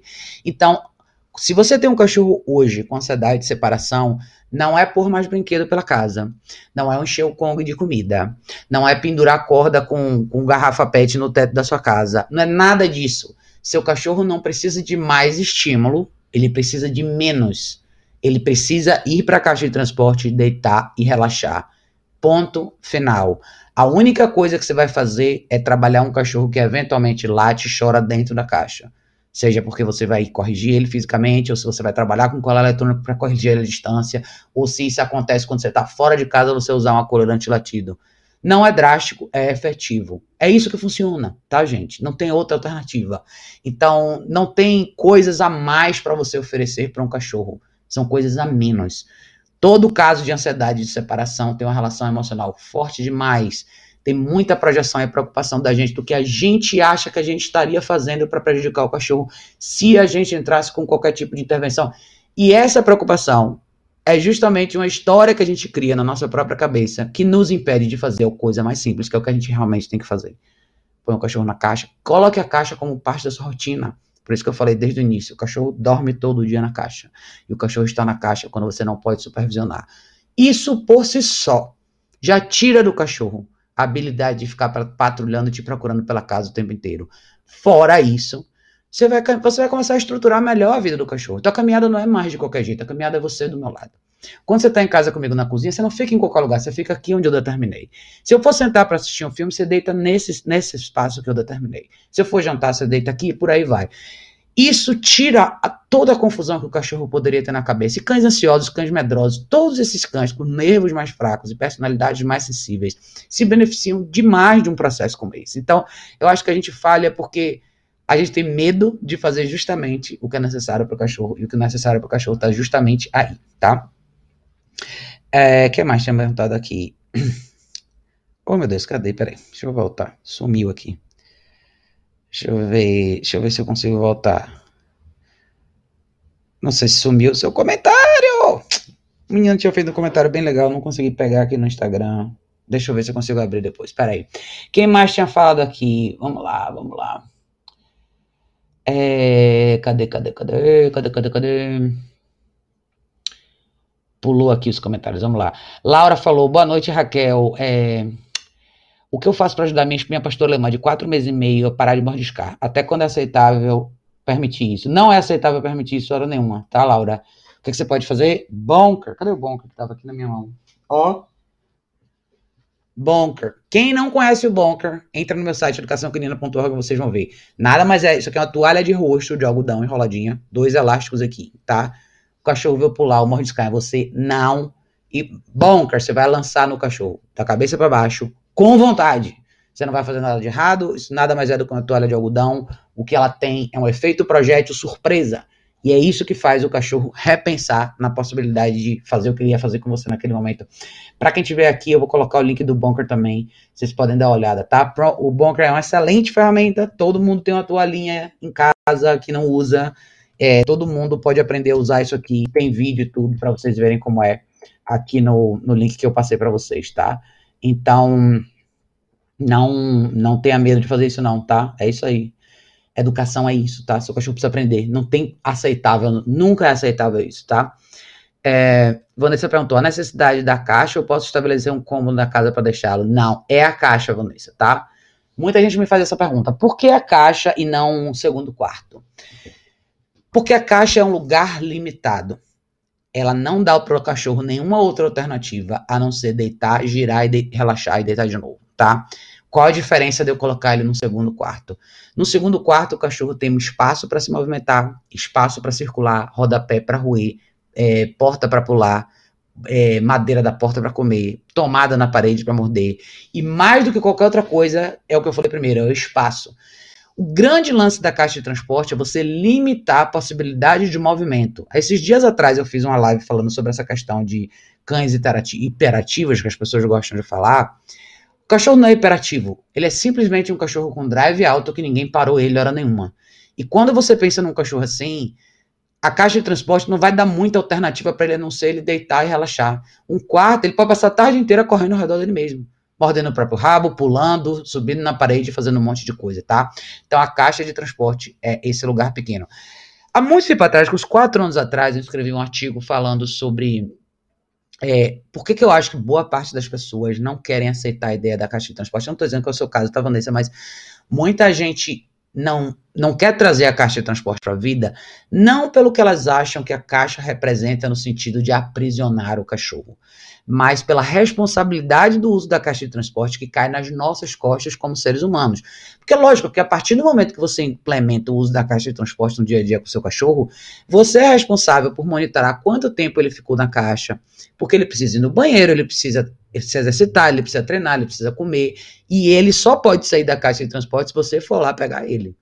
Claro que é muito mais confortável deixar o cachorro no quintal, onde teoricamente as pessoas não precisam se preocupar, ou no segundo quarto, onde eu não preciso me preocupar. Então, eu acho que isso é uma coisa super importante para a gente considerar, principalmente quando vocês escutarem pessoas falarem é, para você, ah, não use que horror é prisão. Não é isso. É porque a responsabilidade que vem, quem usa a caixa de transporte de forma responsável, tem muito mais responsabilidade, muito mais envolvimento no dia a dia do cachorro do que qualquer outra pessoa do que quem põe o cachorro no quintal ou quem mora num terreno de 3 mil metros quadrados. A gente que usa a caixa de transporte todo dia está muito mais envolvido em todos os detalhes que acontecem na vida do seu cachorro, porque frequentemente a gente está ali. A gente está ali para tirar e colocar o cachorro da caixa inúmeras vezes por dia, para pôr o cachorro para dormir, para tirar o cachorro, para o cachorro ir no banheiro, para o cachorro caminhar, para o cachorro treinar e por aí vai. Então, o seu envolvimento é muito maior. Então, a resposta simples é sim, existe a necessidade da caixa, na minha opinião, tá? Marlene falou educar, mas com certeza, Marlene, é, quem mais falou aqui? Pois, podia explicar como utilizar o Bonker, não sei se é assim que se escreve, uma toalha de correção. Eu coloquei aqui no chat para você ver o link do Bonker, tá? É Bonker, B-O-N-K-E-R, Bonker. Eu botei no link no site, no chat aqui agora o link, você vai ver, tá? O Bonker, no, no meu site educaçãocanina.org, vocês entrarem em equipamentos e ferramentas de treinamento, lá embaixo tem Bonker, B de bola, O de, o de ovelha, N de navio, K de Carla, E de elefante, R de Raquel. Bonker. Tem quatro vídeos, seus cinco vídeos, mostrando como fazer o Bonker e como utilizar o Bonker em situações da vida real para corrigir seus cachorros, tá? Então dê uma olhadinha lá, tá aqui no chat, eu botei para vocês, tá? É... Ana perguntou: gostaria de saber mais sobre as brigas constantes. Elas sempre se deram bem, agora de uns tempos para cá não aguentam nem se olhar. é, que, já, que já briga, as brigas são feias, tem uma tendência separada. Ana, na verdade, assim, eu não tenho como te dizer por que, que, as brigas constantes acontecem no seu caso em particular, mas eu posso dizer por que, que pessoas que têm múltiplos cães têm brigas constantes. Primeiro, eu vou ser bem franca com você. Se eu tivesse duas cachorras aqui em casa e as minhas duas cachorras brigassem pela primeira vez, desse momento para frente eu teria duas caixas de transporte e elas não teriam mais liberdade é, para as duas estarem soltas sem a minha supervisão. Nunca mais. Eu ia começar um plano a partir daquele primeiro momento, tá? Eu acho que a falha, e muita gente na sua posição falha, porque às vezes as pessoas escutam, ah, não tem problema, foi só uma vez. Eu acho que a gente fica tentando o tempo inteiro, primeiro, revisar o que aconteceu antes a gente acaba não enxergando os problemas que estavam nítidos, que eu sei que para muitos de vocês não tá, mas linguagem corporal é uma coisa importante, interação entre cães é uma coisa importante. As pessoas entendem a enxergar isso tudo com muito romantismo, quando boa parte dessas coisas não são reais. Boa parte do que você viu lá atrás, do que você achava que estava tudo bem, já não estava. Quando você tem dois cães que ficam o dia inteiro juntos, boa parte desse dia eles não têm supervisão. Muita coisa acontece quando eles não têm supervisão. Eu já atendi cães que brigaram pelo pote de água, por um lugar específico do quintal. Então, essas mini disputas, esse processo vai carregando e crescendo, muitas vezes sem você perceber. Então, não existe ter elas duas no mesmo ambiente soltas, não existe isso mais. Quando você implementar a caixa de transporte, você vai fazer rodízio, mas não porque uma vai estar solta sem fazer nada e outra vai estar presa. Uma vai estar solta, mas recomeçando com você. Como você quer que essa cachorra se comporte dentro de casa? As duas. Você vai fazer isso como indivíduo. Então, a resposta curta para você é o que você falou. Eu queria entender por quê. Por que, que as brigas acontecem? Porque elas podem acontecer. Porque existe liberdade para isso. Porque o que você talvez não conseguiu enxergar lá atrás, hoje já se tornou evidente. E fêmeas não perdoam. Brigas entre fêmeas são pior que brigas entre machos. Eu sempre falei isso. Para fêmeas, tudo é disputa. Tudo, constantemente. Eu falo que eu vivo com três fêmeas. Já tive outras fêmeas também. Fêmeas, por, parece que não, mas têm uma personalidade mais forte. E no contexto de grupo, elas têm uma personalidade mais desafiadora. Tudo vai ser uma disputa entre elas. Quem chega no pote de água primeiro, quem anda na frente primeiro, qual nariz que está primeiro em você. E às vezes na dinâmica de família a gente não percebe. Então não se preocupe tanto agora no porquê que as brigas aconteceram. Tenha certeza que elas não vão acontecer mais. Você tem duas cachorras pequenininhas, então invista numa caixa de transporte, uma para cada uma delas, tá? Depois disso, comece a treinar com cada uma delas. O que você quer. Você provavelmente vai ter que entrar num contexto onde você vai ter que aprender sobre equipamento de treinamento, você vai ter que aprender sobre correção, tudo isso tem no meu site, educaçãocanina.org. Entre lá, tem tudo. Todos os links que eu coloquei aqui no chat até agora levam para o meu site. Tem muita informação no site. Na parte de artigos e textos, tem milhares de textos com milhares de vídeos explicando milhares de situações específicas. Então, para todos vocês, para você, Ana, e todos vocês que têm brigas entre cães da mesma casa, não se preocupem tanto agora, nesse momento que a briga já aconteceu, em entender por quê se preocupe em não deixar acontecer mais. O porquê, a resposta curta é porque pode acontecer. Aconteceu porque os cachorros tiveram liberdade de fazer isso, sem intervenção. Porque de uma forma ou de outra vocês não leram sinais. E agora é lembrado uma coisa que eu falo sempre. Por que, que eu falo sempre de caixa de transporte, gerenciamento, disciplina, supervisão e treino individual? Porque eu vivo com múltiplos cães. E com múltiplos cães você não tem espaço para errar, por melhor que eles sejam. Qualquer erro que você cometa, qualquer momentozinho simples pode desencadear uma briga. Isso é muito rápido de acontecer. O que parece estar tá tudo bem, no momento dois não está. Então, eu tenho três cachorras aqui, as três meninas aqui, apesar da idade da Kiki e da Lucy, elas têm bastante drive. Quando eu falo drive, são cachorras intensas. Mesmo com a idade maior, a Kika e a Lucy são cachorros super fortes, e saudáveis. E assim, numa situação específica, se eu deixar certas coisas passarem do limite, quem garante que não vai ter uma briga aqui? Eu só posso garantir que eu vou prevenir, que eu vou manter minhas cachorras dentro de um cenário previsível. Então, se eu quiser fazer alguma coisa mais intensa com a Emma, eu vou colocar a Lúcia aqui na caixa. Se eu quiser fazer o contrário, com alguma coisa com qualquer uma delas duas, eu vou colocar a Emma na caixa e assim vai. Eu não vou arriscar. E eu acho que é onde as pessoas falham é ainda existe hoje essa mentalidade de eles têm que ficar juntos, os cachorros têm que ficar juntos, eles têm que ficar juntos. Então, você, Ana, e todos vocês que já tiveram brigas entre cães da mesma casa, não deixe passar da primeira. Passou da primeira, invista em caixa de transporte. uma para cada cachorro e comece a treinar os seus cachorros de novo. A sua expectativa real daqui para frente tem que ser que as suas duas cachorras, o máximo que elas vão fazer juntas daqui para frente é, eventualmente, você caminhar uma de cada lado com você. E eventualmente você ter as duas na guia e você ter uma no place aqui e outra ali dentro de casa. É isso. Não tem brincadeira, não tem os cachorros correndo dentro de casa, não tem brincar de bolinha com elas, não tem nada disso. Não tem as duas soltas para ver o que, é que vai dar. Não tem. Eu, eu, gosto de deixar isso bem claro e bem objetivo, um senhora bem curto e grosso, porque eu não quero que você arrisque nessas múltiplas tentativas de ver o que vai dar. Um dia uma delas vai morrer numa briga dessa. Isso acontece, gente, o tempo todo, tá? Quando as pessoas falam, ah, eles brigaram antes, tem um ano sem brigar, vou botar duas juntas de novo. Pum! Ah, uma morreu. Entendeu? Não brinque com a vida dos seus cães, tá, gente? Por mais que sejam duas cachorras pequenininhas, se machucam de verdade. Então, passou da primeira briga, não deixe acontecer mais. Pare, pausa, caixa de transporte, rodízio, treino individual, e aí vai estudar e vai tentar aprender mais. Chama ajuda profissional, se você precisar, chama alguém que presencialmente pode ir na sua casa te esclarecer um pouco melhor sobre os treinos, que na minha visão é isso. Não é mais do que isso. Dentro de casa, minhas cachorras treinam o quê? Sentar, deitar, voltar para mim, place, andar na guia. É só isso que eu faço com elas. Mais nada além disso. Porque essas são as coisas que são úteis para mim, para eu conviver com essas cachorras no meu dia a dia aqui. Se eu tiver que sentar para assistir televisão, não quero ninguém em cima de mim. Ninguém. Não quero nenhum cachorro em cima de mim. Eu quero que cada um deite no seu lugar. É isso que eu quero. Se eu tiver que jantar, a mesma coisa. Se eu receber alguém na minha casa, eu quero o cachorro indo para cima da pessoa. É isso que eu quero. Eu quero poder andar na rua e meus cachorros não me incomodarem. E é mais ou menos assim que eu faço um planejamento para todas as pessoas que eu atendo, porque porque essa é a vida das pessoas normais, tá? Então não deixa a coisa se repetir, não deixa a coisa complicar mais do que isso. Dê uma olhada no link que eu botei aqui sobre caixa de transporte. É, eu vou colocar até de novo aqui para quem não viu, mas está no chat, é só vocês procurarem. Caixa de transporte talvez é uma, das, é uma das coisas mais benéficas que todo mundo pode ter dentro de casa, principalmente quem tem múltiplos cães, tá? Deixa eu ver quem mais tinha colocado aqui. Ah, cadê, cadê, cadê?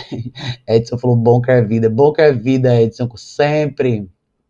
É, cadê, meu Deus? É, Hélio tinha perguntado, Raquel, filhote dorme na caixa, na caixa, acorda cedo às seis, late alto só para após fazer, fazer para após comer e fazer as necessidades, após voltar uma hora para a caixa, lá out novamente por 10 minutos, volte normalmente para as quatro. É, peraí, deixa eu ver se eu entendi. Você falou que ela dorme na caixa de transporte, acorda cedo às 6 horas. Esse late alto a que horas? Ela late porque ela tá com fome? O que que é? Entendeu? Você estabeleceu esse horário, esse horário que você normalmente acorda, qual que é o lance, entendeu? Me explique um pouquinho direito. Porque se latir dentro da caixa de transporte é uma coisa que você pode corrigir com bunker sem problema nenhum, tá? Eu não quero o cachorro demandando que eu tenho que sair da caixa. Para mim, o único motivo pelo qual o cachorro tem que latir ou reclamar dentro da caixa é se alguma coisa de errado aconteceu. O cachorro tá com diarreia, tá apertado, precisa ir no banheiro. Mas fora isso, não, tá? Depois me explique direitinho qual era a ideia. Porque você falou, faz necessidade, após uma hora volta para a caixa. Aí ele late pelos primeiros 10 minutos, depois você volta e tira as 4 horas. É, é bastante tempo. Que, se você, se, vamos supor, se nessa conta aqui das 7 às 4, é bastante tempo. Quanto que idade tem o seu cachorro, velho? Depois me fale, tá? Um, Jaque perguntou, boa noite. Minha pastor de 5 meses só quer ficar e dormir no quintal. Devo deixar ou devo acostumá-la a ficar dentro e dormir dentro de casa? Absolutamente, se fosse minha, essa cachorra estaria dentro de casa. Quintal, gente, assim, eu já falei isso em outras lives aqui, mas o condicionamento, para mim, o quintal, quem tem quintal, uma área grande dentro da sua própria casa, eu acho que é um excelente lugar para você treinar seu cachorro, para você fazer trabalho de condução na guia, para você treinar recall, fazer bastante coisa, tomar um sol. Mas assim, eu, se eu não estiver lá fora, meu cachorro não tá lá fora. Eu, isso é um ponto que eu, assim, eu levo em consideração o tempo inteiro. Eu falo isso bastante para vocês, porque se você quer ser de verdade uma pessoa relevante para seu cachorro, ele nunca vai estar lá fora sem que eu esteja lá fora. Meu cachorro não tem liberdade de escolha quando eu não estou presente. É assim que a gente se torna tão eficaz no treinamento com os nossos cães. Eu não deixo que o meu cachorro fique lá fora, curtindo lá fora quando eu não estou lá. Então, se você deixou ela lá fora desde a hora que você chegou, que ela chegou na sua casa, talvez você tenha uma cachorra mais arredia, mais arisca. Ela tem que vir para dentro. Mas não ela vir para dentro da sua casa. Invista numa caixa de transporte. Você tem um pastor alemão, vai ser um cachorro grande, tá? Cinco meses ela é grande. Talvez a caixa extra grande sirva para você até uma certa época da vida dela, mas a última coisa, de verdade, essa é a minha opinião pessoal real. Eu jamais deixaria um filhote fora da minha casa sozinho. Hora nenhuma. Principalmente quando você está falando, assim, você pode desencadear milhares de problemas. Você está falando de cachorro com nervos fracos, medroso. O fato da cachorra não querer entrar para ficar com você em casa indica que você tem uma cachorra que não tem uma associação legal com você. Tipo assim, a cachorra já aprendeu a ficar no universo selvagem. Se ela é uma cachorra um pouco mais medrosa, um pouco mais segura, ela já está tão distante de você que ela nem quer entrar na sua casa. Então isso é super sério. Eu não deixo, ah, vou deixar ela lá porque ela quer ficar. Não, se você deixar ela lá fora, daqui a um ano você não vai lá fora. Essa cachorra não vai deixar você ir lá fora encostar nela. E é assim que, sem querer, a gente cria um cachorro selvagem que fica eternamente condenado a viver o resto da vida no quintal porque ninguém consegue ir lá e pôr uma guia no pescoço dele, tá? E para um cachorro grande como o pastor alemão, isso é letal. Isso é condenar a vida do cachorro para passar, passar o resto da vida dele lá sozinho, sem poder fazer nada, e essa não é a intenção, tá? Então, preste atenção bastante nisso daí, dê uma olhada. Eu não faria isso no seu lugar, tá? Eu traria esse cachorro para dentro de novo. Fase de filhote é uma fase extremamente importante para o cachorro criar essa relação com você de relevância, tá? É justamente nesse momento da vida do filhote que ele precisa fazer, aprender a fazer tudo com você. Confiar em você. É assim que a gente cria essa relação de confiança que todo mundo gosta de falar para vocês. Mas o cachorro não vai confiar em você se ele passar boa parte da vida dele na área externa da sua casa, tá? É mais ou menos assim. Gente, que mais? Deixa eu ver se tem mais algumas perguntas para responder, mas eu acho que era mais ou menos assim. A gente tá há bastante tempo aqui já, nem perdi um pouco as contas do horário. Mas foi legal, deu pra gente responder bastante coisa.